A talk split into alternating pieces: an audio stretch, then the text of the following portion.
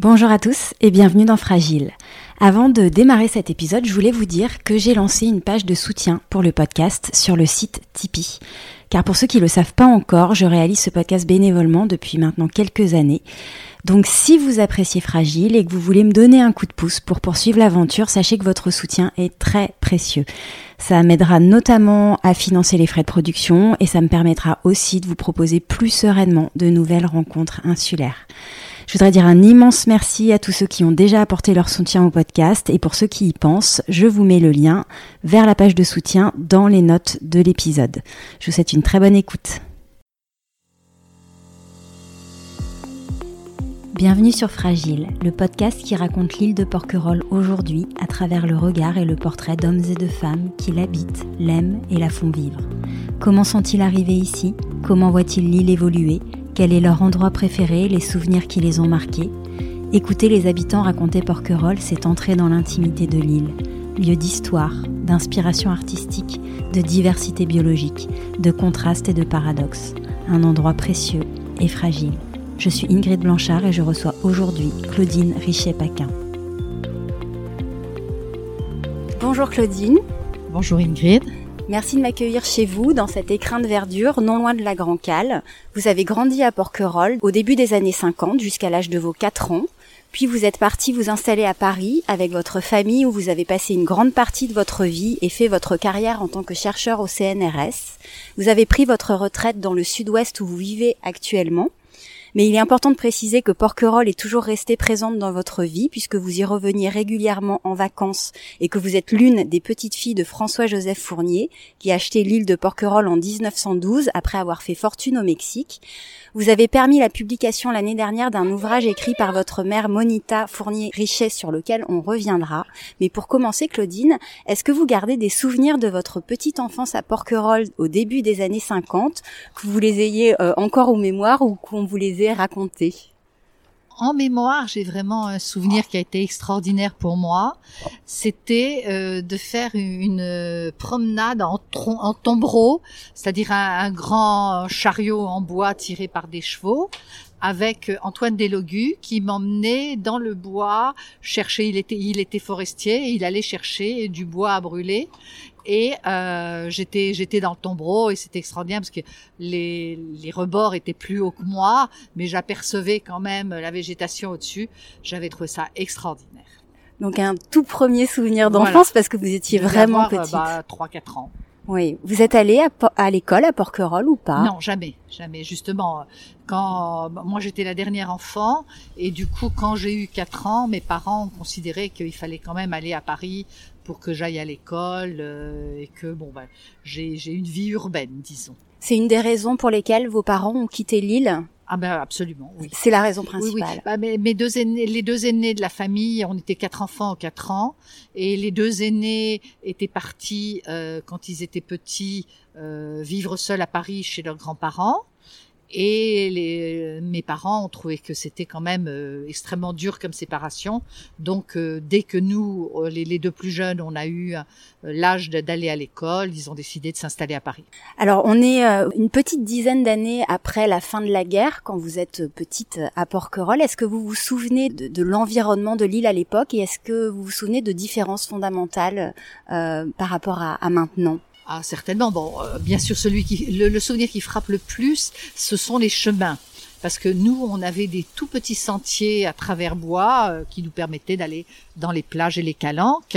Et euh, ces sentiers, c'était la plupart du temps le, les écoulements d'eau qui les créaient dans la forêt et c'était bon bah pour nous habituel, il était habituel de euh, marcher dans ces sentiers qu'on trouvait euh, effectivement merveilleusement euh, mystérieux. Oui. sauvage, mais pour nous c'était même pas une idée. on n'avait pas l'idée de ça parce que pour nous c'était notre environnement naturel. Hein, c'était voilà, chez nous c'était comme ça. Et puis euh, maintenant, bon bah c'est vrai qu'il y a des, de, de, larges avenues et puis d'autres chemins qui ont été complètement abandonnés parce que justement euh, le, parc euh, n'a pas voulu que les touristes aillent un peu partout parce qu'en cas de en cas de risque d'incendie évidemment c'est très difficile de récupérer des gens qui sont partis dans des petits sentiers euh, très peu praticables. Mhm. Alors on va faire une, une, longue ellipse. Vous avez fait carrière à Paris. Est-ce que vous avez eu l'occasion régulièrement tout au long de, de, des années même de votre carrière de revenir à Porquerolles? Est-ce que c'était un point de chute régulier pour vous? Ah bah, J'ai toujours j'ai toujours passé toutes les vacances de mon existence à Porquerolles à de très très rares exceptions près, au point d'ailleurs que je me suis dit effectivement, je ne connais rien du monde, rien de, de nulle part, de la France ou des autres pays, et que j'avais envie à la retraite de connaître un peu autre chose. Bon, pas de chance pour l'instant, euh, on est un peu bloqué, mais bon.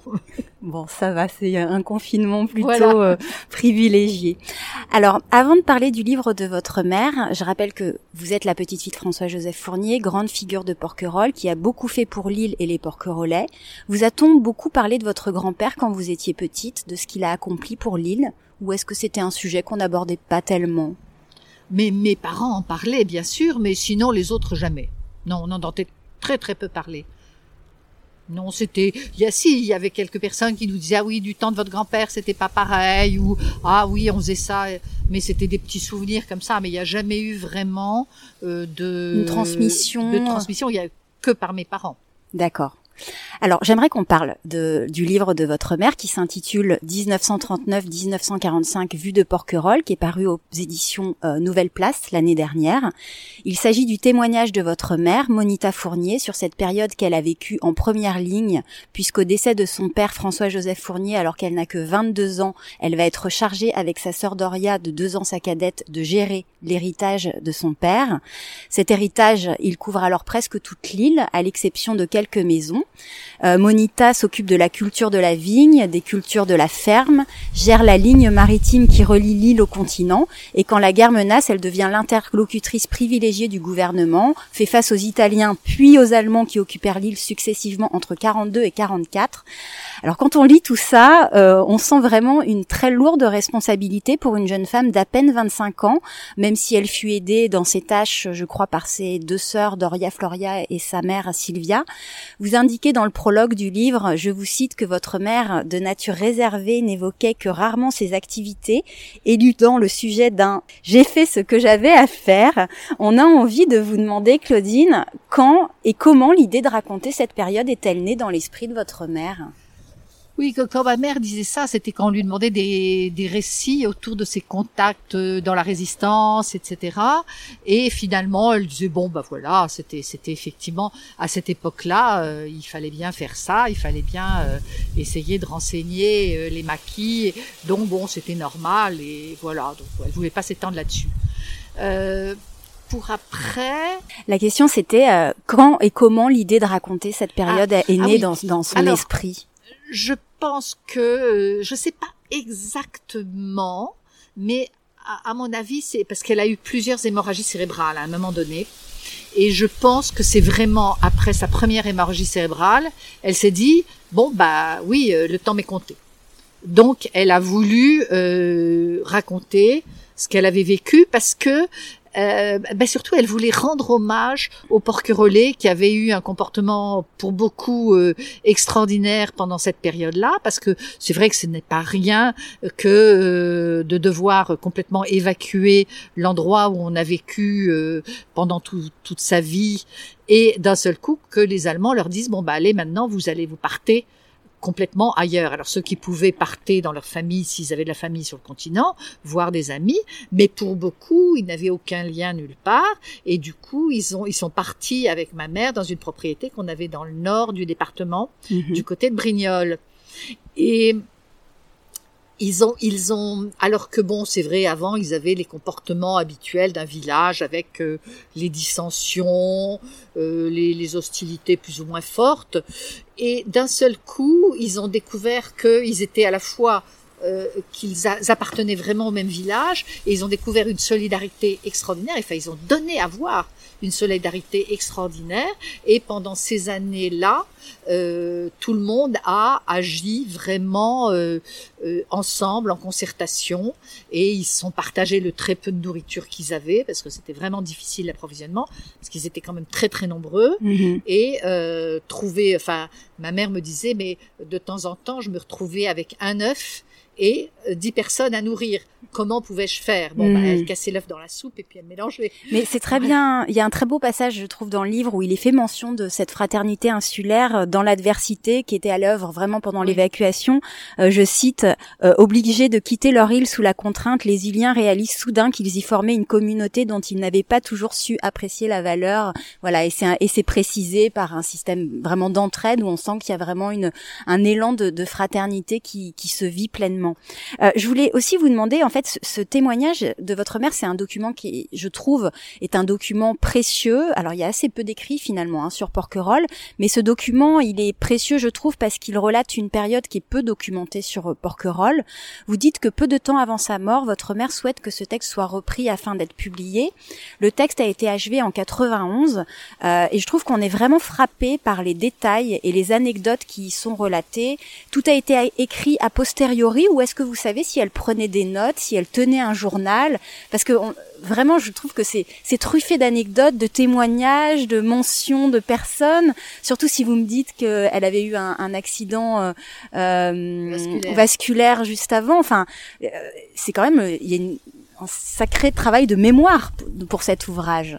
Mais c'est ce qui l'a surprise elle-même, c'est-à-dire que justement, elle a, dans le texte, elle dit qu'elle n'y a pas pensé, elle a rien écrit du tout, mais euh, je pense que ces années-là étaient euh, imprégnées très très fortement en elle et que ça, parce que ça l'a vraiment marqué pour beaucoup de choses. Enfin, toute sa vie a été un peu imprégnée de, à la fois de cette période-là et ensuite, bon bah, elle a quand même toujours eu l'impression euh, bon, peut-être pas de, de, pas vraiment de se sacrifier, mais quand même, elle, elle hypothéquait un peu les autres vies qu'elle aurait pu avoir parce que elle se sentait des devoirs envers Porquerolles. Mhm. Et à la fin de sa vie, elle est, elle s'est retournée sur cette expérience-là et euh, euh, finalement, elle a, elle a justement voulu réexprimer ce qui s'était passé, pourquoi elle avait finalement consacré une très grande partie de sa vie à Porquerolles, alors qu'au fond, pour nous, elle nous disait toujours non, euh, ne ne restez pas à Porquerolles, vivez, euh, le, le monde est vaste, faites des choses euh, ailleurs, vivez autrement, mais ne vous enfermez pas. Donc pour elle, c'était quand même, en gros, à la fois euh, une passion, mais aussi un regret Je de, comprends. de se dire que finalement elle s'était consacrée à euh, quelque chose, à une œuvre qui, au, en fin de compte, bah, L'avait un euh, peu dépassé, peut-être. Oui, bah surtout, à la fois elle a dépassé, mais qu'elle a dû abandonner parce qu'au fond, c'était, il n'était pas possible de maintenir ce qu'elle avait rêvé de maintenir, c'est-à-dire l'œuvre de son père. Mhm. Et donc elle a, elle a eu quand même un sentiment, euh, ben oui, d- d'échec au fond. Et elle, euh, et je pense que elle a fait ce travail sur elle-même de retrouver pourquoi elle avait fait ses choix. Je pense que c'est dans cette démarche-là, et du coup, ça a fait ressurgir toutes les tous les événements qui ont motivé ses choix. Oui, avec Je une acuité très forte. Mais c'est- très intéressant, enfin la façon dont vous l'expliquez, parce que, enfin, je trouve que dans dans la façon dont tout est raconté, on, on sent en effet cette force et cette détermination sans faille de votre mère, toute jeune, et on peut se dire que ce travail a posteriori, c'est pour ça que je vous demandais s'il y avait eu des traces, un écrit, parce que on, on sent que voilà, il y a vraiment eu un travail euh, intérieur pour que pour pouvoir accoucher de ce texte qui est, qui est vraiment précieux. Alors j'aimerais pour les auditeurs qui n'ont pas lu le texte en faire un, résumé, alors ra- rapide, je ne sais pas, mais en tout cas voilà, pour en dresser les quelques lignes. Euh, le récit démarre durant l'été 1939, qui ressemble à un été comme un autre. La famille est réunie, les plus jeunes jouent à cache-cache du côté du Brégançonnet, mais Monita sait déjà que la guerre va avoir lieu. Elle reçoit un pli secret, des consignes de défense et un avis de réquisition des moyens de transport disponibles. Porquerolles occupe alors une position stratégique en tant que poste de défense de la rade de Toulon. La guerre éclate euh, le lendemain, le 1er septembre 1939. Une partie de la famille, vous l'avez dit, de votre mère va s'installer à, Saint-Pré, château appartenant à, la famille de votre grand-père près de Brignoles. Monita reste sur l'île avec quelques porquerolais non mobilisés. La première année, elle assure les vendanges avec des moyens limités, fait face à la pénurie car l'île est mal approvisionnée. Puis vient la période de l'occupation, les Italiens tout d'abord en 42. La cohabitation se passe plutôt bien avec les porquerolais, parmi lesquels on compte de nombreuses familles italiennes. on voit d'ailleurs qu'il y a une certaine entraide avec les familles italiennes. Monita parle italien couramment, ce qui facilite également les choses et sait se faire respecter. Et en 43, le ton change avec les Allemands qui débarquent sur l'île. L'île doit être évacuée. Et là encore, Monita est en première ligne. Elle organise l'évacuation euh, aidée de ses sœurs Doria et Floria. Elles rejoignent la propriété familiale de Saint-Pré où beaucoup de porquerolais qui n'avaient nulle part où aller trouvent refuge, comme vous l'avez expliqué tout à l'heure. Puis vient la libération et le retour sur l'île en partie dévastée. Alors il faut euh, encore une fois un sacré courage pour traverser tous les épisodes que votre mère a traversés alors qu'elle était toute jeune. Est-ce que vous savez euh, d'où lui venait cette force et cette volonté? Ah, De son père certainement, parce que c'était la fille aînée. Et en fait, bon, son père, qui avait rêvé toute sa vie d'avoir des enfants et n'en avait pas eu, c'était bon un, mariage euh, donc euh, tardif euh, et lui-même était déjà quand même, il avait plus de 50 ans sauf erreur, donc il était absolument enchanté d'avoir un enfant. Et maman était très curieuse, donc il l'a vraiment formé étroitement de façon assez étonnante parce qu'en plus ça servait pas à grand chose, mais c'était c'était un peu, ça l'a quand même façonné. Euh, comme il avait beaucoup travaillé à la construction des chemins de fer euh, au Canada et aux États-Unis, eh bien, il lui apprenait à euh, écouter euh, le passage du train qui à l'époque était sur des rails, etc. Alors il fallait écouter pour savoir quand le rail, on changeait de rail, et puis il fallait dessiner un sifflet de, de locomotive, etc. Dans des choses qui paraissent totalement inutiles, mais en fait, je pense que c'est cette formation quotidien où il se passionnait pour euh, son éducation qui l'a marqué et qui lui a donné beaucoup d'esprit d'entreprise. Euh.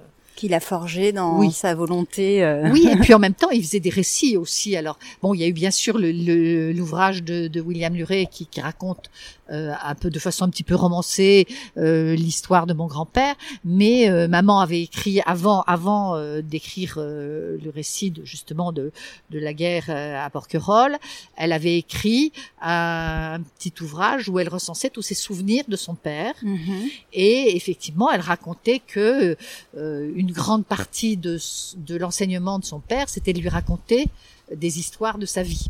Et il racontait effectivement des tas de choses sur comment il avait euh, vécu euh, ses, donc euh, à la fois son travail d'ingénieur pour construire un, chemin de fer, ensuite sa recherche de, dans les mines d'or, et puis la découverte de filons extrêmement euh, euh, riches qui lui ont permis à la fois de faire fortune et en même temps de, de, de vivre des tas d'utopies aussi bien au Mexique, euh, dans les mines que dans l'agriculture, avant de devoir repartir à cause de la révolution mexicaine. Et il est venu s'établir en France.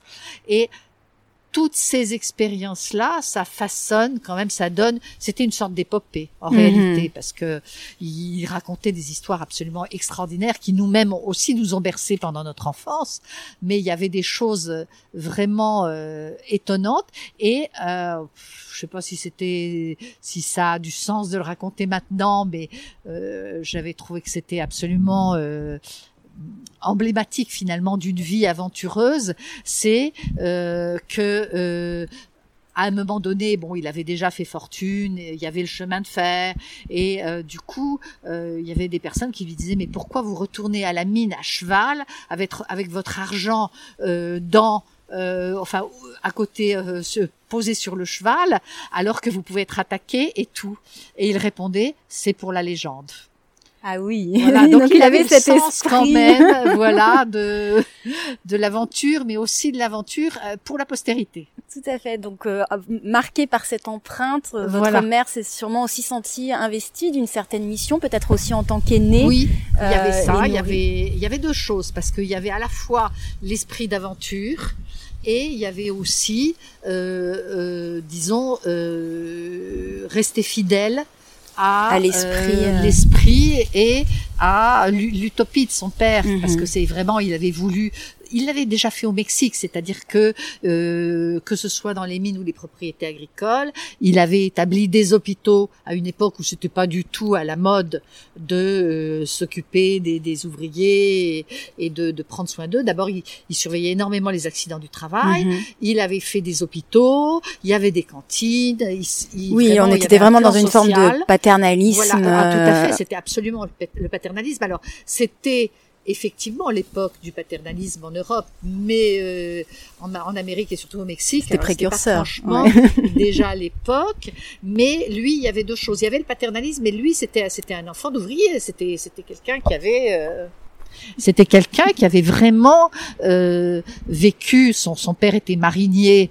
euh, sur les canaux entre la France et la Belgique, il transportait du charbon, il savait ce que c'était que justement à la fois l'effort physique, la difficulté de vie et la en même temps euh, les accidents du travail. Pour lui, c'était quelque chose de très très très euh, profondément ancré en lui, et la volonté de lutter contre cela était n'était, je pense, n'avait pas du tout la même origine que le paternalisme bourgeois, qui était mhm. beaucoup plus chrétien, euh, qui avait quand même une connotation euh, historique assez particulière. Lui, c'était vraiment du vécu. C'était mhm. son vécu chevillé au corps et oui, oui. d'ailleurs modèle qu'il a reproduit et qu'il a tenté de reproduire ici à Porquerolles, tout à fait. Euh, alors le, le récit, il est truffé d'anecdotes, d'épisodes racontés avec détail et précision. C'est un récit d'ailleurs qui, malgré la période qu'il relate, je trouve, n'est pas dénué d'humour. Je pense aux épisodes qu'elle raconte sur ses affrontements sportifs avec les occupants où elle mentionne son arme redoutable, une paire de godillots de miliciens qui à trois reprises feront reculer l'occupant. Alors si vous le permettez, je vais juste lire un tout petit passage que je trouve assez savoureux. Euh, donc elle indique, parenthèse comique, trois fois j'eus des affrontements assez sportifs avec les occupants, mais je possédais une arme redoutable, propre à suppléer la faiblesse de mes poings. Doria s'était procuré et m'avait envoyé une paire de godillots destinés aux miliciens, en cuir épais et dur, lourdement cloutés.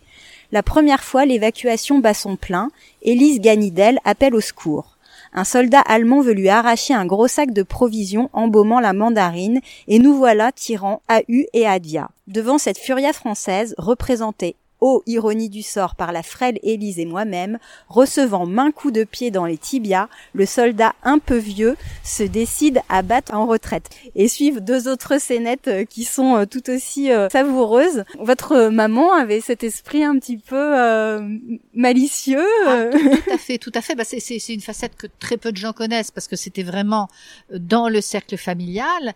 Mais enfin, moi, j'ai toujours considéré que ma mère était quelqu'un de drôle. Euh, vraiment parce que justement elle avait un regard alors c'était pas elle racontait pas des, des, blagues comiques etc non. Mais elle avait justement ce regard malicieux euh, une bonne dose d'ironie. Elle avait aussi un, un, sens de la formule et, et un vocabulaire qui était parfois très très original. Et euh, moi je, elle me faisait beaucoup rire mais voilà, moi je trouve qu'on est, on est dans un récit quand même où on raconte la période de la guerre et il y a beaucoup de moments où j'ai vraiment souri euh, en, en lisant. Donc c'est pour ça c'est vraiment très agréable.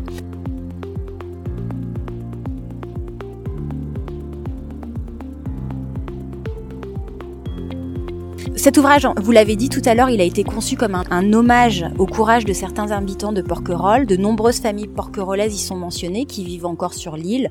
Je pense à la famille Mazella, Gauthier, euh, Scotto, euh, Bassignana, Desiglioli, voilà, il y en a beaucoup, beaucoup d'autres. Est-ce que vous-même, vous avez eu la possibilité d'échanger avec des habitants de l'île qui ont travaillé au service de votre grand-père puis de votre mère, euh, et qui ont lu peut-être cet ouvrage ou pas? Ah bah, oui, tout à fait, parce que euh, bon, d'abord, moi, j'ai grandi au milieu de toutes ces personnes, donc je les connaissais bien. Et puis, quand quand maman a écrit pour la première fois ses souvenirs, c'était pas du tout pour les publier. Elle voulait absolument pas que ce soit publié. Elle voulait que ce soit simplement pour euh, justement à la fois euh, sa famille et les habitants de Porquerolles que les descendants n'oublient pas ce qui s'était passé. Mm-hmm. C'était essentiellement un travail de mémoire. Et ça n'est qu'à la fin de sa vie, pas longtemps avant sa mort, qu'elle a dit finalement, bah si, j'aimerais quand même que ça reste dans la mémoire. Bah, elle, alors, elle, elle l'a pas, elle l'a pas dit exactement sous forme de publier, mais ça voulait dire ça. Elle disait, je veux que ce soit inscrit à la Bibliothèque nationale que le souvenir de Porquerolles soit ancré quelque part. Alors je dis, bah maman, si tu veux que ce soit à la Bibliothèque nationale, il faut que le, document ait un ISBN, ça veut dire qu'il soit publié vraiment. Mhm. Elle, elle m'a dit, ah bon, bah s'il faut ça, oui, d'accord, c'est ce que je veux. Voilà. Ça s'est passé comme ça. Vous-même, en tant que descendante de la famille Fournier, est-ce que vous vous sentez un peu comme votre mère investie d'une certaine mission à Porquerolles ou tout du moins, est-ce que vous avez à cœur de transmettre votre histoire familiale à vos enfants et petits-enfants? Honnêtement, pas du tout.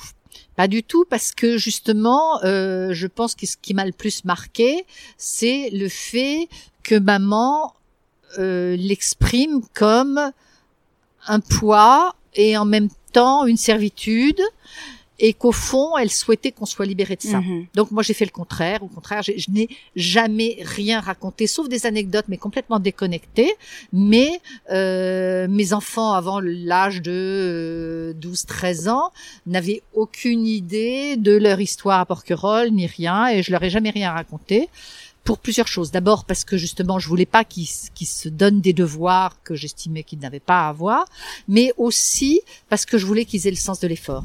Parce que euh, le fait de euh, de se dire ah oui, on a des propriétés, il y a eu une histoire, même si maintenant d'ailleurs il n'y a plus rien pour nous ou très peu de choses, mais ce que je voulais c'est que mes enfants sachent que euh, finalement une vie c'est d'abord le travail, gagner sa vie, faire des efforts et que c'est pas parce que les ancêtres avaient fait des choses extraordinaires que euh, eux-mêmes avaient le moindre droit à penser qu'ils allaient, qu'ils avaient euh, une histoire extraordinaire ou euh, qu'ils étaient des personnes différentes des autres. Je voulais qu'ils soient vraiment comme n'importe qui et qu'ils sachent que ce qu'ils étaient, c'était ce qu'ils arrivaient à construire par eux-mêmes. Donc pour moi, ça c'était vraiment très fort et c'est vrai que ça, ça m'a été transmis par ma mère. Elle voulait surtout pas cela. Bon, bah c'est vrai que tout le monde n'a pas réagi de la même façon, mm-hmm. mais pour moi, c'était quelque chose de très important. Donc euh... et ça, je l'entends bien. Et vous, de toute façon, vous vous avez commencé par ça tout à l'heure. Et en même temps, vous avez quand même euh, entendu la demande de votre mère, puisque c'est vous qui avez euh, rassemblé euh, les écrits. Peut-être, euh, c'est vrai qu'il y a des, il y a un moment vous vous apportez des éclairages, des contextes, des contextualisations, pardon, historiques qui permettent au lecteur, voilà, de s'y retrouver. Vous avez fait une, carrière de chercheuse, donc certainement très prenante. Il fallait quand même avoir la volonté ensuite de, de s'atteler à ce travail. C'était une promesse, promesse que j'avais faite à ma mère, mais bon, c'est vrai que j'ai pas pu la tenir tout de suite parce que bah, je énormément. Mais honnêtement j'aimais beaucoup ça donc euh, j'étais très très très investie et j'ai jamais eu le temps de le faire. Donc bon bah le, jour où euh, j'étais à la retraite bah j'ai commencé déjà à me poser la question. Et puis euh, vraiment à un moment donné il y a un cousin éditeur qui a édité le livre qui m'a dit écoute là j'ai un créneau mais tu as trois mois pour me présenter euh, un document publiable parce qu'effectivement il y avait il fallait euh, disons euh, adapter le texte un petit peu. Enfin j'ai pas beaucoup changé mais il fallait le restructurer il fallait trouver parfois des termes qui étaient plus compréhensibles à notre époque parce que il y avait des termes qui étaient un petit peu dissués etc enfin des choses comme ça. Donc il a fallu faire un travail c'est certain.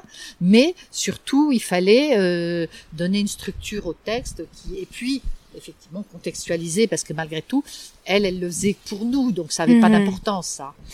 Et euh, voilà, donc euh, effectivement, mais je n'ai pu faire ce travail que très tardivement. Bien sûr. Est-ce que à travers les écrits que votre mère vous avait laissés, vous, avez, vous les avez lus avec elle ou vous les avez découverts ensuite? Ensuite. Ensuite. Donc tout était limpide ou est-ce que vous avez eu à Oh ben, on en a discuté, euh, mais mais oui, tout était limpide. Euh.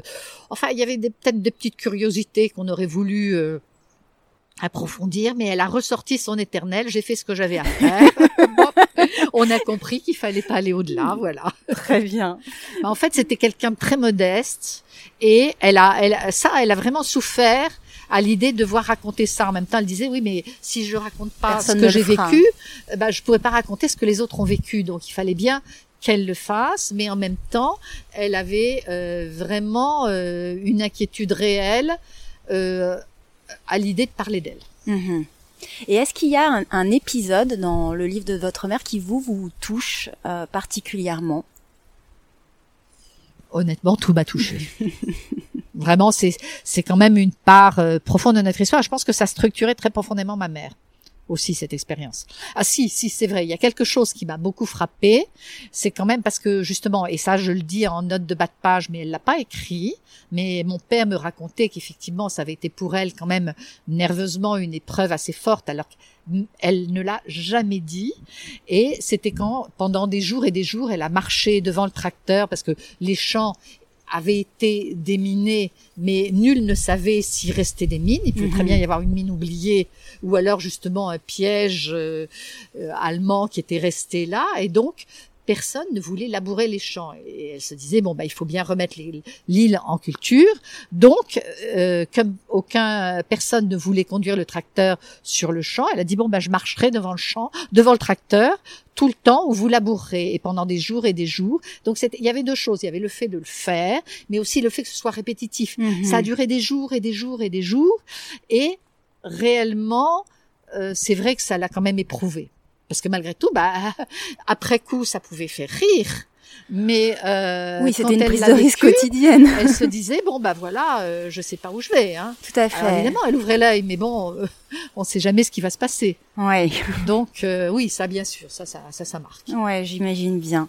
Alors, il est également fait mention très tôt dans le livre de votre euh, famille paternelle, la famille Richet, présente dès le début du livre dans la partie de cache-cache l'été 39 qui précède la déclaration de la guerre.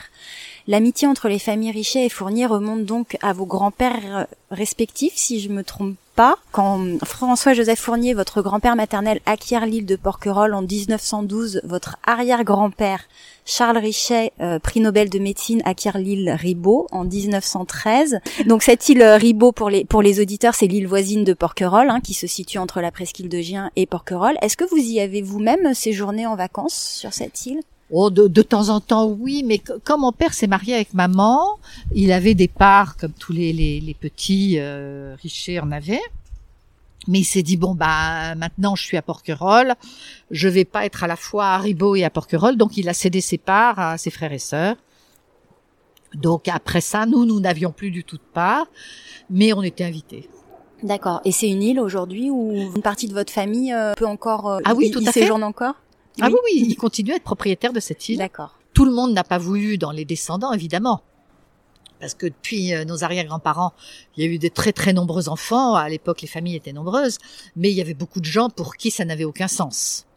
Donc, euh, ils voulaient pas. Et puis, puis, il fallait accepter de vivre sans électricité, sans eau. Hein, c'est quand même pas évident. Encore Ah actuellement ah, Encore actuellement, Encore il n'y a ni actuellement. électricité ni eau. Alors depuis une petite décennie, évidemment, la vie a totalement changé parce que il y a euh, des lampes solaires et euh, bon pour l'eau c'est toujours pareil, c'est-à-dire qu'il y y a des citernes.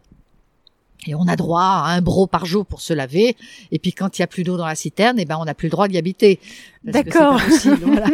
Oui, donc c'est un choix quand on va Voilà, séjourner voilà. Et là-bas. c'est- c'est très exigeant et, et, euh, quand même compliqué parce qu'aussi il faut, à l'époque, il fallait vivre sans aucune information, sans téléphone, sans radio. Enfin même Mhm. moi quand j'étais petite et jusqu'à il y a pas longtemps, tant qu'on n'est pas, tant, tant qu'on n'avait pas les téléphones portables, la radio ne passait pas et euh, les téléphones, bon ben il y avait pas de téléphone, donc euh, on était complètement sans information, sans rien. C'était quand même un mode de vie très très spécifique. Ouais, Donc la seule, les seules distractions, c'était les jeux de société, et la conversation. Oui. En résumé. Alors j'aimerais Claudine maintenant qu'on parle un petit peu plus de votre lien personnel à Porquerolles. Vous résidez désormais dans le sud-ouest et passez environ 3 à 4 mois de l'année à Porquerolles. À quelle saison vous aimez y séjourner? De toute façon, hors saison, ça c'est sûr. Bon, bien entendu, il y a, il y a des périodes clés. Bon, la Toussaint, parce que ça a toujours été un- une date de rassemblement entre, euh, euh, disons, les, les différents membres de notre famille. Donc ça, c'est vrai que c'est un moment euh, très particulier parce qu'on a toujours des, des grandes tablées. C'est vraiment très très chaleureux et ça maintient des liens au-delà des générations. Et puis il y a le mois de février que j'aime énormément aussi parce que la nature redémarre. Mhm. Il y a euh, l'éclosion de, de plein de, de petites fleurs euh, tout à fait modestes et inaperçues, mais qui sont tout à fait charmantes. Et puis il y a les lavandes qui commencent aussi à fleurir. Donc c'est une très belle saison. Vous n'avez pas vécu le confinement de mars euh, non, mon fils l'a vécu. Ah, votre fils l'a vécu. lui, il était très très heureux de le vivre là, avec Oui. sa famille. Il- Bah oui, parce que maintenant, avec les possibilités de télétravail, Oui. c'est pas un problème. Et c'était quand même plus simple avec deux enfants d'être dans, dans un espace euh, plus vaste Oui. qu'un petit appartement parisien. Ouais, ça c'est certain. Euh, quand vous êtes sur l'île, par exemple à cette saison euh, en, en octobre, à quoi ressemble euh, l'une de vos journées euh, Quelles sont vos activités, Ah. vos occupations? Alors là, bah, il y, a, il y a deux types de journées radicalement différentes. Soit on est en tout petit comité, et à ce moment-là, bon, c'est vrai qu'il y a beaucoup de paresse, euh, mais aussi euh, des grandes balades, euh, vraiment parcourir l'île en tous sens, ça a toujours été ma grande joie. Mhm. Et puis il y a les périodes euh, où il y a la famille, les amis, etc. Donc en gros, bon, je suis intendante cuisinière, euh, ça se résume à ça, mais mais c'est euh, aussi une expérience merveilleuse. Bon. Et alors vous parliez justement de- du fait que vous aimiez parcourir les chemins de l'île. Est Est-ce qu'il y a un ou plusieurs endroits que vous aimez tout particulièrement sur cette île? Euh, pas vraiment, c'est une sensation, c'est-à-dire qu'il y a ce, ce qui me, comment dire, qui me stupéfie toujours, c'est qu'en fait, euh, ça fait ça fait quoi? Ça fait plus de 60 ans que je parcourir l'île en tous sens, et euh, aussi bien les plaines que les chaînes de collines ont chacune d'abord leur personnalité, mais en plus de ça, ça varie tout le temps. Le paysage évolue. Hmm. Donc, euh, en réalité, on ne se lasse jamais. C'est ça, c'est ça qui m'a toujours euh, vraiment tellement étonné, c'est de ne jamais arriver à saturation. Et vous qui vivez maintenant dans le dans le sud-ouest, euh, qu'est-ce que vous trouvez à Porquerolles que vous ne trouvez pas euh, Vous habitez dans quel coin Dans. Oui, dans le sud-ouest, entre Agen et Montauban. en fait. D'accord, ok, ok. Donc pas pas forcément tout près de l'océan, mais euh, Non, non, non, pas du tout, pas du tout. Ce qu'il y a de plus particulier à Porquerolles. Oui, ou peut-être, ou voilà, qu'est-ce qui fait pour vous la, la particularité, peut-être de l'insularité en termes géographiques, de temporalité, d'espace euh, C'est difficile à dire parce que moi, je le vois pas comme quelque chose de particulier parce que moi, c'est ça, la vie normale pour hmm. moi. Donc déjà, j'arrive pas très bien à voir ce qu'il peut y avoir de particulier parce que euh, à la limite, je m'étonne plutôt de l'extérieur que de Porquerolles. Ce qui est certain, c'est que j'avais envie de découvrir aussi d'autres modes de vie Mhm. parce que bon, mais ici, je connais bien. Puis ici, il y a quelque chose qui marque beaucoup ici, c'est que nous, on est à la campagne. Donc déjà, on est ailleurs. C'est encore une autre vie. C'est même pas, c'est pas du tout la même vie que euh, celle des gens qui vivent au village qui ont un, un certain, une certaine forme de- d'implantation à Porquerolles. Nous, vraiment, notre implantation, je dirais qu'elle est contemplative. Ici, enfin, quand on a le temps, évidemment, c'est pas toujours le cas. Mais quand on peut, euh, bah, c'est ça, c'est depuis mon enfance une passion. Bah, regarder les insectes vivre, regarder la végétation pousser, euh, observer les arbres. euh, oui, c'est ça. C'est vraiment essentiellement ce contact très intime à la nature que j'ai pas ailleurs, parce que justement, euh, dans, dans le sud-ouest, je suis dans un village. Donc c'est une maison de village euh, avec une terrasse, mais pas pas de jardin. Bon, il y a la campagne autour et on s'y promène euh, largement, mais c'est pas pareil. Mhm. Ici vraiment, on est dans la nature. Alors on peut considérer que Porquerolles euh, désormais est davantage votre résidence secondaire que ne l'est euh, votre résidence euh, dans, dans Ah le oui, sud-est. C'est un choix d'avoir fait celui-ci. Vous auriez pu vous dire que vous vous installiez à Porquerolles et que et que Oui. le sud-ouest était un, un, un ailleurs. Oui, ça ça aurait pu l'être. C'était un concours de circonstances. En fait, euh, euh, ma sœur était établie dans ce village parce que la famille de son mari avait des liens dans ce village.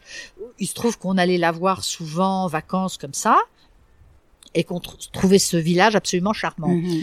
Et un jour, il y a eu une maison à vendre. Et euh, bah, on, on s'est- dit comme ça, euh, tiens, c'était une maison médiévale. On s'intéressait beaucoup à l'architecture médiévale. Et d'un seul coup, on s'est dit, bah tiens, oui, on y va. On la restaure. Et puis on l'a restaurée. Puis de fil en aiguille, euh, ça c'était pas longtemps avant la retraite. Et au moment de prendre notre retraite, on s'est dit, bah qu'est-ce qu'on fait finalement? Oh, il y avait à la fois euh, le fait que c'était qu'on avait établi des liens euh, très très chaleureux dans les alentours, et puis aussi quelque chose de relativement raisonnable à notre âge qui n'est plus tout neuf, c'est euh, de se rapprocher quand même de pas trop loin de centres hospitaliers, de, de possibilités de soins, etc. Donc à Porquerolles, c'est vrai que quand même, bon, on a beau être insulaire, on sait que tout est compliqué. hein. Si on veut aller chez le dentiste, euh, si on a mal au dos, etc., c'est pas évident Tandis que là-bas, c'est vrai, tout est à portée de main et à, notre âge, euh, il semblait raisonnable d'être plutôt dans ce contexte-là. Et, il y avait aussi le contexte festif où euh, c'est un village très dynamique où il y avait la possibilité de, de s'investir dans plein de choses. Et on vous laisse pas trop le choix, c'est-à-dire que quand vous arrivez dans un village, tout le monde veut dire ah ben tiens tu veux pas faire ci, tu veux pas faire ça, et de fil en aiguille, tout le monde est euh, enfin on est absorbé. Oui, bien sûr, il y a peut-être un dynamisme voilà, aussi. Puis vous qui veniez de Paris avec certainement une vie euh, qui a été riche, remplie. oui, il y a, ça aussi. Le contraste aurait peut-être été un peu un peu brutal. Je comprends. Alors j'aimerais qu'on parle de Porquerolles l'été, qui est un autre, un oh tout autre visage. Je vous vois, mais je peux comprendre votre expression. L'été, le parc enregistre des pics de fréquentation entre 8000 et 10 000 personnes débarquées par les navettes, sans compter les plaisanciers. Cette hyperfréquentation dont on a beaucoup entendu parler ces derniers mois, euh, après un été particulièrement euh, éprouvant, ça a fait euh, les, même les pages de la presse nationale cette année. Cette hyperfréquentation, bien sûr, elle pose de nombreux problèmes, atteinte à l'environnement gestion de l'eau et des déchets, saturation des services et au final insatisfaction des visiteurs. Est-ce que vous-même, vous avez été témoin de l'essor de la fréquentation sur l'île ces 60 dernières années et quel regard vous portez sur cette hyperfréquentation? Est-ce que vous voyez, vous entrevoyez des solutions? Alors, pour être témoin de l'évolution, c'est certain, parce que nous, quand on était enfants, s'installer à moins d'une dizaine de mètres euh, d'autres personnes sur la plage, c'était considéré comme un acte de grossièreté. Alors que maintenant, euh, ce serait pas possible de, de, préserver ainsi son petit espace personnel. Bon, alors bien entendu, ça a changé considérablement. Nous, on est à la campagne, donc évidemment, on voit moins euh, cette surpression touristique et on peut aller à la plage en passant par les bois. Donc au fond, on peut arriver à se ménager une petite euh, vie euh, quand même relativement à l'écart. Mais ne serait-ce que pour mon mari qui lui se charge d'aller faire les courses au village, c'est déjà beaucoup plus pénible parce qu'il se fait rentrer dedans par des vélos en permanence, il n'en peut plus, il veut plus venir l'été. Donc là oui, il y a quand même quelque chose, il y a une exaspération certaine. Mais euh, sinon, euh, oui, bien sûr. Bah, moi, ce que, ce que je vois aussi, c'est quand même, euh, disons, l'espèce d'agressivité, parce que ça, quand même, même si euh, je parviens à me, protéger en restant à l'écart, euh, il y a une sorte d'agressivité. C'est-à-dire, dès qu'on va sur la route du phare, c'est vrai que euh, on se fait. on est pris d'assaut. voilà, mais mais il y a, y, a, y a des vélos qui, qui débarquent de tous les côtés, n'importe comment. C'est, si vous voulez, c'est comme si c'était le Far West, alors que ça n'est pas. Euh, c'est sous prétexte que c'est euh, un parc naturel, euh, je, je, dirais parc naturel, c'est pas parc d'attraction c'est vécu un peu comme un parc d'attractions. D'une part parce que tout y est permis, on peut faire euh, justement euh, du rodéo à vélo, même des personnes qui sont pas toutes jeunes, euh, qui foncent comme des fous sur les routes de Porquerolles, alors que c'est c'est pas, enfin un, parc naturel c'est pas ça, c'est quand même au contraire une quiétude, une contemplation. Et là c'est tout autre chose. Mm-hmm. Donc il y a il y a vraiment une façon de le concevoir. C'est aussi conçu comme une vaste piscine, alors que ça n'est pas une piscine. C'est c'est vraiment euh, disons, il y a la mer est belle ici, mais euh, tout le monde la transforme en jetant des déchets partout, etc. Même s'il y a un ramassage des déchets extraordinaires sur les plages, mais quand même ça ne suffit pas. D'abord, et ensuite il y a les bateaux, c'est pareil quand même euh, la plupart des baigneurs ici, alors évidemment c'est désagréable d'en parler, mais quand on nage et qu'on se retrouve au milieu d'une flaque d'eau usée des bateaux, ce qui est très très courant, c'est très désagréable. Mhm.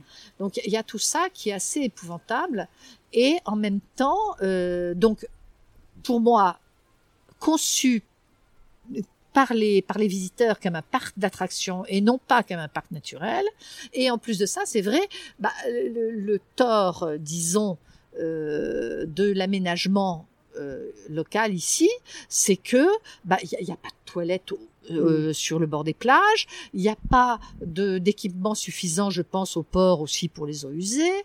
Il n'y a pas l'infrastructure nécessaire à une pareille invasion. Donc, mm. de toute façon, c'est, euh, il est impossible de faire face à euh, une pression aussi importante d'usagers au quotidien en été. Ça, c'est pas possible. Et, et, vous pensez, pour que Porquerolles ne devienne pas justement ce parc d'attractions que vous entrevoyez, qu'il faudrait limiter la fréquentation Pour moi, à l'évidence. Alors bien entendu, il y a des tas d'intérêts qui s'y opposent, mais bien sûr, je ne vois pas comment faire autrement.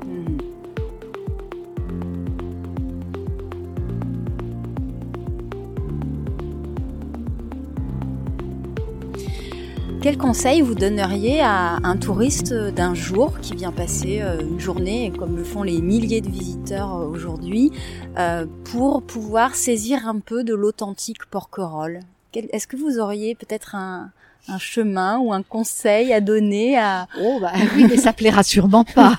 Le premier conseil, c'est de ne pas aller se baigner.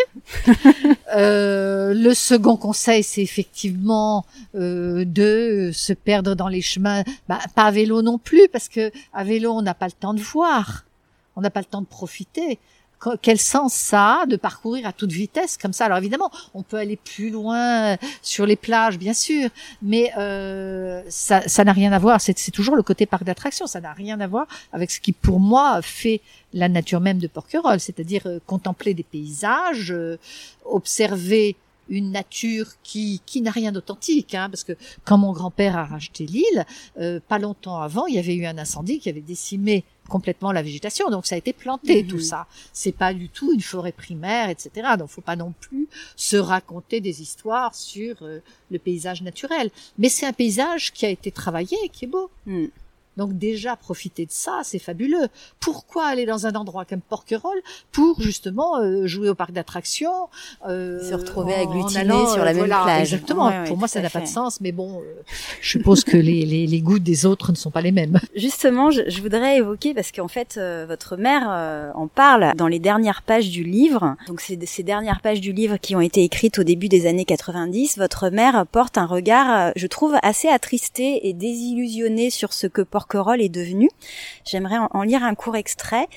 Elle dit euh, Les maisons rasées ont été reconstruites, les autres réparées, voire embellies. La place d'armes aux belles proportions est entourée de commerces agrandis, de nouvelles terrasses. Cependant, son charme ancien s'affuble de la bimblotterie en vogue sur la côte. Après l'acquisition de l'île par l'État en 1971, autour du village d'origine, des villas et des ensembles résidentiels ont augmenté la capacité touristique. L'agrandissement démesuré du port crée une espèce de camping nautique dont on peut se demander s'il contribue de façon appréciable à la prospérité de l'île elle-même. Certes, il y a un grand et beau village, mais où sont les villageois? Je fais une petite ellipse. Porquerolles a perdu son âme. Pendant les 25 années après la guerre, les activités insulaires péniblement reconstituées avaient permis de compléter le repeuplement par l'assurance d'un travail permanent. Or, actuellement, la population, déjà bien réduite, n'a de travail pour vivre que pendant les quelques mois de la saison touristique. L'hiver, presque tout le village est vide et les insulaires épars. Quels remèdes les pouvoirs publics, maîtres du jeu, pourront-ils trouver? On est à la, oui, au début des années 90 et déjà euh, les problématiques actuelles euh, sont, sont présentes ou en tout cas assez bien décrites par, euh, par votre mère. Comment vous voyez l'île évoluer et quel regard vous-même vous portez sur ces changements? Disons, en faisant un très bref retour sur le passé, mes parents considéraient que le tourisme c'était bien, mais pour que développer un village de façon harmonieuse, il fallait qu'il y ait d'autres activités. Bon, eux avaient euh, complètement parié sur l'agriculture, même en sachant que le pari était perdu, parce que dès De Gaulle, la, la politique agricole euh, était plutôt euh, à l'abandon. Donc ils savaient que c'était un pari perdu, mais en même temps ils s'étaient dit bon, c'est un petit endroit, peut-être que ça pourra survivre là. Et donc ils pensaient que l'agriculture permettrait justement de maintenir du travail à l'année, travail permanent pour, enfin, donc au cours des années aussi, des, des, des, des lignées de personnes qui pourraient s'établir à Porquerolles en cultivant la terre, etc.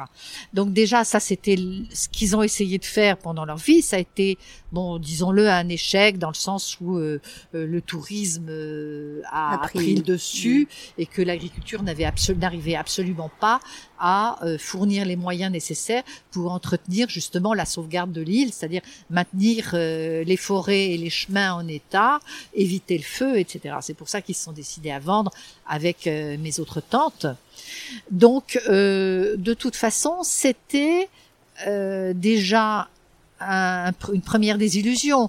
Mais l'autre illusion, ça a été quand même le parc avec les collections variétales, en se disant bon bah voilà, ils, maintiennent une activité agricole d'un autre ordre, mais ça, ça maintient la vie à Porquerolles.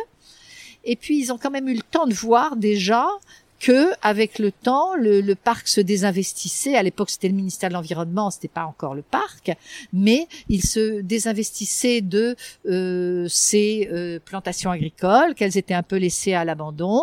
Donc, euh, bon, c'était des collections variétales, mais il fallait quand même les entretenir malgré tout. Mhm. Or, euh, bah, petit à petit, le personnel du parc a diminué, l'entretien euh, des, de la végétation a aussi euh, été euh, de moins en moins intense, ce qui fait que maintenant on se retrouve avec des champs euh, qui sont à l'abandon, avec des surtout des plantations d'amandiers qui sont complètement à l'abandon, des euh, figuiers qui ont été très longtemps à l'abandon, maintenant il y a une petite reprise, les oliviers c'était pareil, donc c'est quand même un abandon de euh, la vie agricole et c'était disons elle pressentait déjà Mhm. disons une évolution qui était encore au-delà de euh, De ce cet que- abandon-là, ouais. Oui. Ouais, ouais, ouais. Et euh, peut-être à l'inverse, est-ce qu'il y a des choses euh, dont vous trouvez qu'elles ont évolué positivement? Oui, certainement, dans le sens où de toute façon, bah, si vous voulez, à partir du moment où justement la génération de nos parents a fait le constat qu'ils n'avaient plus les moyens d'entretenir, parce que finalement, ils, ils ont vécu, disons, euh, enfin pour ce qui est de ma famille en tout cas, euh, toute leur vie très modestement dans l'espoir de euh, faire vivre l'île et de constater que bon bah ça c'était pas possible. À ce moment-là, ils se sont dit bon bah si on veut que l'île vive, il faut la confier à l'État qui aura les moyens de l'entretenir, etc. Donc euh, c'était c'était vraiment ça et c'est vrai qu'au début ça ça a été euh, euh, assez positif parce que justement il y avait les chemins qui malgré tout permettaient de euh, canaliser euh, les touristes euh, sur à des endroits bien précis et en même temps euh, bah, des cultures. Donc tout ça c'était très positif au début.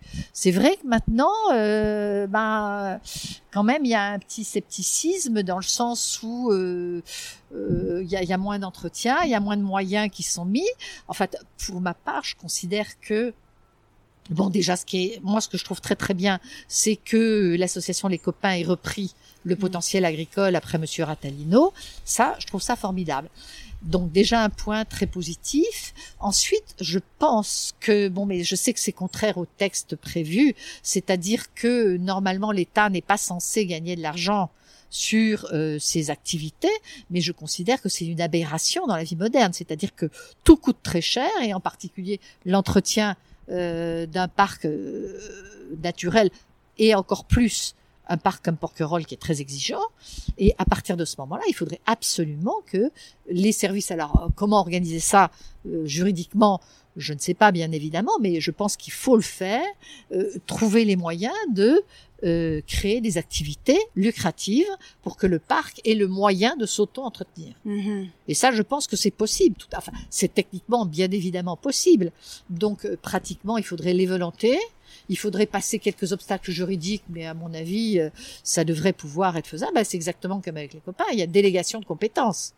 Bon, Mhm. Des Ça pourrait prendre ça. quelle forme vous pensez? Je sais pas, par exemple le, le, le paiement du mouillage ou ce genre de choses ou Bien non sûr. Alors ça, oui. Alors là, oui. Là, j'étais dans la, dans la, dans la vision agricole et végétale. Ah, d'accord, ok. L'analyse de la végétation et de son avenir et des forêts qui devaient être entretenues, Ouais, etc. Alors, pour ouais. entretenir des forêts, c'est bien joli de les rendre impénétrables euh, dans le sens où c'est pas mal parce que les, effectivement, les touristes vont pas euh, s'égailler dans la nature à partir du moment où la, la forêt est impénétrable. Mais d'un autre côté, on sait bien que quand la nature est impénétrable, tôt ou tard, elle, elle prend ses moyens euh, personnels de d'autorégénération et malheureusement, bien souvent, ça s'est appelé le feu. On le voit actuellement dans plein d'endroits du monde. Euh, je pense qu'il faut justement arrêter l'utopie euh, du- d'une forêt naturelle, etc. Dans le sens où la forêt qui est ici n'a rien de naturel, mais elle a besoin d'être entretenue. Par Mhm. ça, c'est le premier point. Alors, bien sûr, les bateaux, ça, c'est une catastrophe absolue. Et à ce moment-là, bien entendu, oui, faire un. J'ai vu quelque part, je pense qu'il y a eu un article récemment disant euh, à la fois euh, des un, un péage euh, du mouillage le long des plages, mais qu'en plus de ça, le, que le, paya- le, le, le péage soit de plus en plus élevé au fur et à mesure où on reste Mhm. parce que ça, on le connaît depuis très longtemps, mais ça devient deux en- de plus en plus euh, important, c'est-à-dire des bateaux qui ancrent euh, le premier euh, du mois et qui euh, lèvent l'ancre le 15 du mois, euh, sans avoir jamais navigué ni rien, c'est juste du camping sur l'eau. Mhm. Et ça, c'est terriblement prédateur parce que justement, ces bateaux-là, évidemment, vont vider euh, leurs euh, leur fosses d'aisance, etc., vont jeter tôt ou tard des tas de, de détritus par-dessus bord. C'est pas possible de vivre comme ça. Et en plus de ça, il y a quand même euh, aussi, euh, disons, le côté euh, paralysant, parce que voir ces espèces de, de barrières le long de la plage. Euh, ça, ça enlève l'envie de se, se baigner, hein, parce que on a l'impression que là-bas c'est un no man's land sauvage Mhm. où euh, il y a euh, que la vie des bateaux et que c'est en plus de ça très insalubre, donc on on n'a pas envie d'y aller. Mhm, ça c'est sûr. La place de la culture sur l'île. Je voulais vous poser une question sur euh, la Fondation Carmignac, qui est ouverte maintenant depuis deux ans. Comment vous avez vécu son installation? Est-ce que vous pensez que c'est une bonne chose pour l'île? Euh, Est-ce que vous êtes allé voir le, lieu, les expositions? Est-ce que vous avez un avis sur, euh, sur Ah bon, cet oui, endroit? D'abord, je suis allée à plusieurs reprises, c'est évident, euh, c'est intéressant. Du, enfin, moi, pour moi, du moment que l'on crée quelque chose à Porquerolles, surtout quelque chose qui soit différent de simplement, euh, disons, un échange marchand, je trouve que c'est fabuleux. Mhm. Déjà, c'est très très important. Euh, bien entendu, en faire un lieu de culture, c'est merveilleux. Alors, après ça, chacun pense ce qu'il veut de euh, la culture, euh, de des expositions, etc. Bien sûr, il y a des tas d'avis, mais déjà le lieu est magnifique. L'architecture de Monsieur Vidal était formidable. Ça a été euh, largement respecté et euh, revalorisé, et puis surtout visitable pour tout le monde. Donc déjà, je trouve que c'est c'est vraiment euh, une très très bonne chose pour Porquerolles. Oui, Euh, vous, vous qui avez connu le lieu originel, il y a eu un respect vraiment des, des Ah bah, contours. J'ai de- pas trop connu la villa que Monsieur Vidal avait faite. Par contre, j'ai connu la ferme de la qui Courtade autrefois. Ouais. Bon, qui était qui était euh, un, un endroit euh, charmant et joyeux, mais enfin bon, c'est vrai que ça ça n'avait aucun rapport qu'on aperçoit avec, euh, dans, dans Pierrot le fou oui, derrière ah euh. Jean-Paul Belmondo et Anna Karina d'ailleurs et Ah d'ailleurs oui. qui n'a rien à voir avec l'actuelle l'actuelle fondation mais euh, mais euh, pardon je vous ai coupé Oui, non, non, non, non, non, non, mais euh, vraiment, je trouve ça très, très bien parce que, en plus de ça, il y a des activités autres. J'ai assisté à quelques concerts. euh, Il y a d'autres choses, bon, euh, d'autres événements auxquels j'ai pas pu participer parce que j'étais pas là. Mais d'une part, je considère important d'y participer.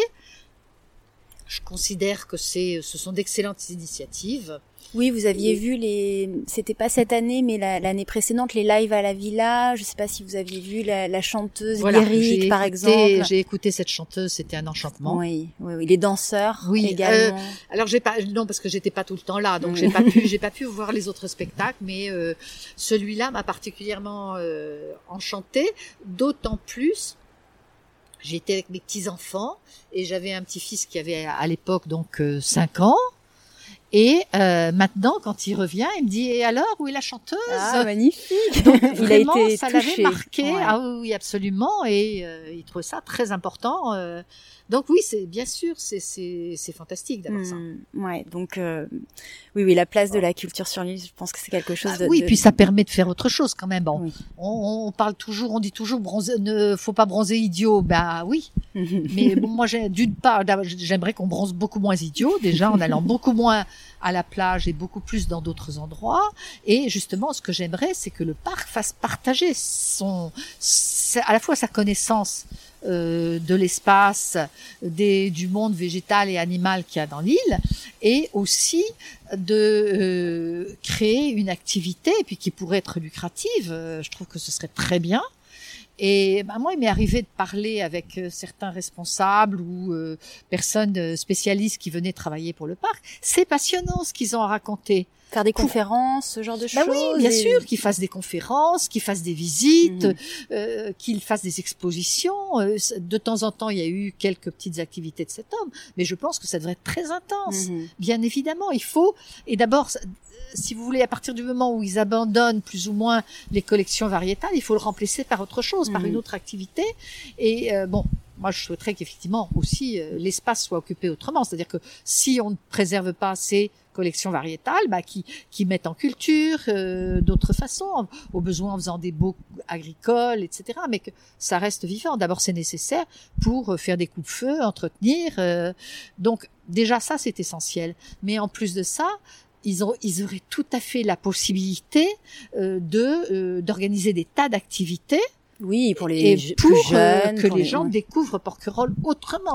D'abord, ça pourrait allonger considérablement la saison, euh, disons touristique, en la modifiant totalement, qu'elle change de contenu, qu'elle change de aussi de d'objectif, c'est-à-dire que on passe du parc d'attractions à vraiment un ré- ce qui est pour moi Un euh, lieu de- l'idée de prise de conscience écologique Voilà, et de découverte ce, de ce que devrait être un parc naturel. Mhm. En restreignant le nombre de, de visiteurs chaque jour, mais en, éteigne- en, en étalant sur plusieurs mois ces visiteurs qui feraient autre chose, mais bien entendu qu'ils aillent aussi se baigner. C'était un peu une boutade quand je Mhm. disais qu'ils n'allaient pas se baigner, mais qu'ils fassent aussi autre chose, qu'ils voient autre chose, Mhm. et puis euh, qu'ils se rendent compte que le vélo c'est très bien pour aller plus loin, mais c'est pas le rodéo.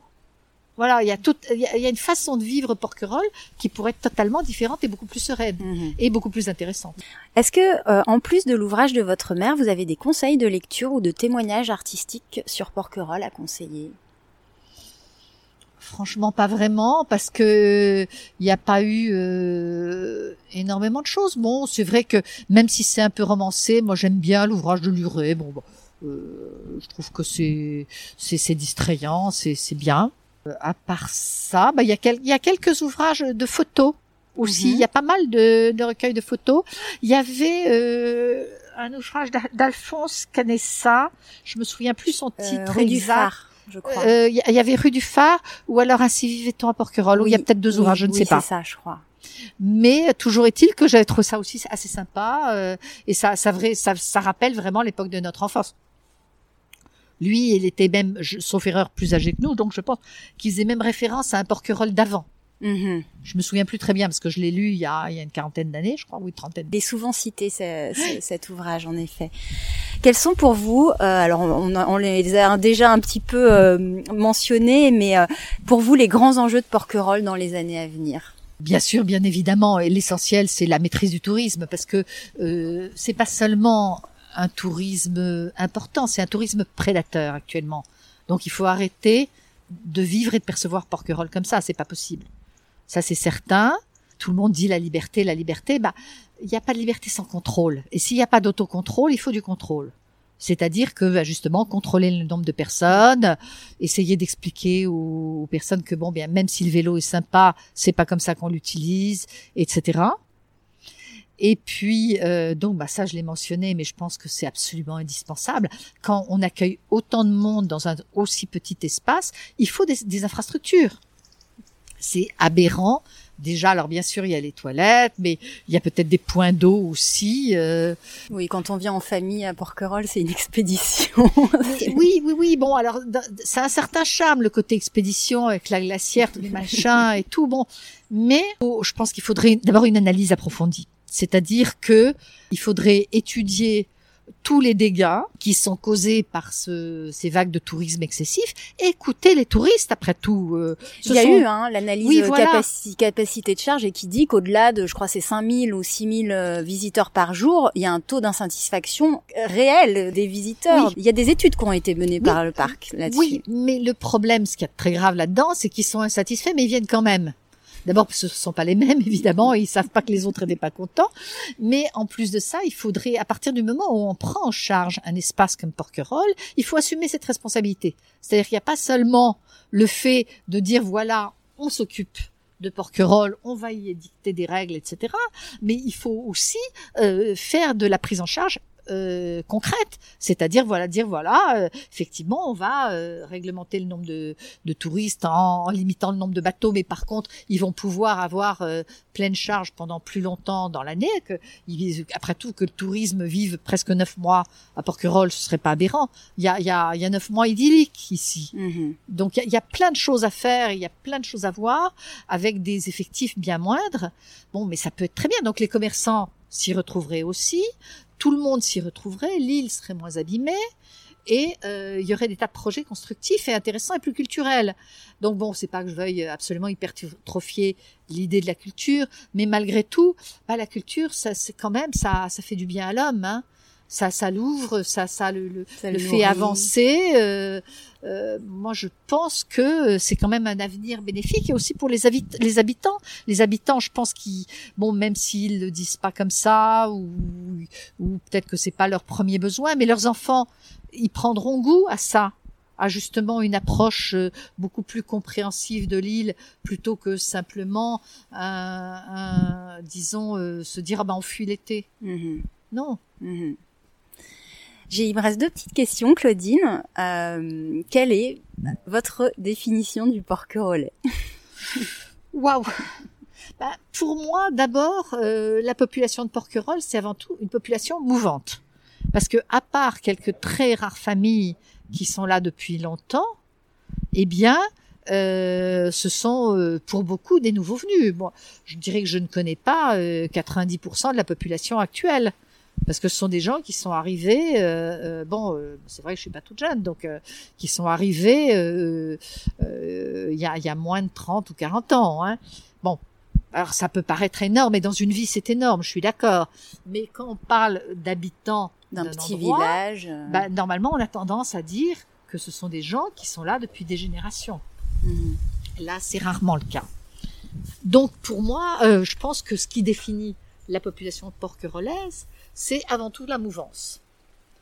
Et pourquoi pas Parce que ça enrichit l'île aussi d'expériences nouvelles. Euh, de, ça a toujours été d'ailleurs une population migrante, hein, parce que du temps de mon grand-père, il y avait très très peu de monde, et il a fait venir des migrants qui sont maintenant euh, des porquerolles de souche. Tout à fait. En évoquant Porquerolles, on parle d'écrins, de joyaux de la Méditerranée, de la perle des îles d'or, un peu à la façon d'un portrait chinois. Quel serait selon vous l'objet ou l'image la plus évocatrice de Porquerolles? Quand vous êtes loin de l'île et que vous pensez à Porquerolles, qu'est-ce qui vous vient immédiatement à l'esprit en termes d'image? C'est vrai que l'image emblématique pour moi, dans ce cas, ce serait les rochers des Mèdes. Quand je suis loin, c'est ce à quoi je pense. À part ça, bah honnêtement, je pense à mon jardin. Très beau d'ailleurs. voilà. Et, et si l'idée justement de, à la fois de maintenir euh, ce jardin et ce paysage, tout en bon bah le protégeant évidemment contre euh, euh, les possibilités de feu et en même temps en essayant de le faire vivre c'est-à-dire voir ce que ce serait comme bon si vous voulez c'est là où il y a peut-être une conception totalement différente. Pour moi je sais que c'est une végétation plantée donc c'est pas c'est pas un paysage immuable. En plus je vous dis moi ce que j'aime c'est de le voir changer. L'idée de d'entretenir cet espace pour qu'il devienne le plus beau possible que on puisse mettre en valeur des espèces qui sont ici, là, la plupart. Enfin, bon, là, évidemment, on vient de planter des oliviers, mais tout en dessous, ce sont des arbres qui sont là depuis longtemps. Enfin, pas très longtemps, mais qui sont, qui, qui ont poussé tout seuls, disons. Mm-hmm. Et euh, les mettre en valeur, les tailler. Euh, bon, alors effectivement, il y a moins de 6 parce que bon, bah c'est vrai que le, 6 c'est du maquis aussi. On peut pas rester, euh, enfin une maison peut pas être entourée de maquis, c'est dangereux. Donc euh, pour moi, l'idée, c'est plutôt d'essayer d'améliorer la nature et je pense que c'est comme ça qu'elle vit bien. Donc effectivement, euh, euh, tailler, encourager, développer. Bon bah là, vous voyez, il y a, y a un parterre de lavande qui est pour l'instant totalement gris, mais euh, en février il est bleu et ça dure pendant un ou deux mois. C'est une pure merveille. Il y a, il y a plein de choses qui sont très belles. Il y a des tas de petits animaux qui vivent ici. Euh, leur... Effectivement, toujours faire attention à favoriser leur habitat. Les faisans, bon, c'est vrai qu'ils euh, nous entourent, euh, ils gambadent en permanence. On est à table et on voit une colonie d'une quinzaine de faisans qui passent. Bon, tout ça, c'est euh, très très agréable. Donc c'est vrai que pour moi, ce sont les images d'ici voilà, et comme bon, voilà, je suis plutôt contemplative d'une part, et que souvent je suis contemplative forcée puisque je suis quand je suis pas à ma cuisine, je suis pas loin. bon, disons que mon jardin, c'est vrai que c'est un peu euh, mon image de Porquerolles. Ouais, on va rester sur cette très belle image donc de la faune et de la flore de, de Porquerolles. Merci infiniment Claudine pour votre partage. Et puis je rappelle le, le titre de l'ouvrage de votre mère, donc 1939-1945 vue de Porquerolles, donc de Monita Fournier donc je recommande vivement la lecture. Merci beaucoup Claudine. Merci de votre attention. Merci à Claudine de nous avoir partagé avec générosité et lucidité un pan de son histoire familiale et de celle de l'île, ce qu'elle nomme nostalgie agricole et sa vision plus personnelle des enjeux et de l'avenir de Porquerolles. Pour retrouver toutes les notes de l'épisode, rendez-vous sur fragileporquerolles.toutattaché.com. Si ce n'est pas déjà fait, vous pouvez toujours vous abonner au podcast Fragile sur Apple Podcast, Google Podcast ou toute autre plateforme d'écoute. Cela vous permettra d'être notifié des nouveaux épisodes tous les 15 jours. Et je sais que je me répète, mais si cet épisode vous a plu, surtout n'hésitez pas à en parler autour de vous. Et pour les détenteurs d'iPhone, si vous voulez apporter un vrai coup de pouce au podcast, laissez un avis 5 étoiles sur Apple Podcast avec un petit commentaire. C'est la meilleure manière de le soutenir et ça me fait toujours très très plaisir de vous lire. On se retrouve très vite. À bientôt!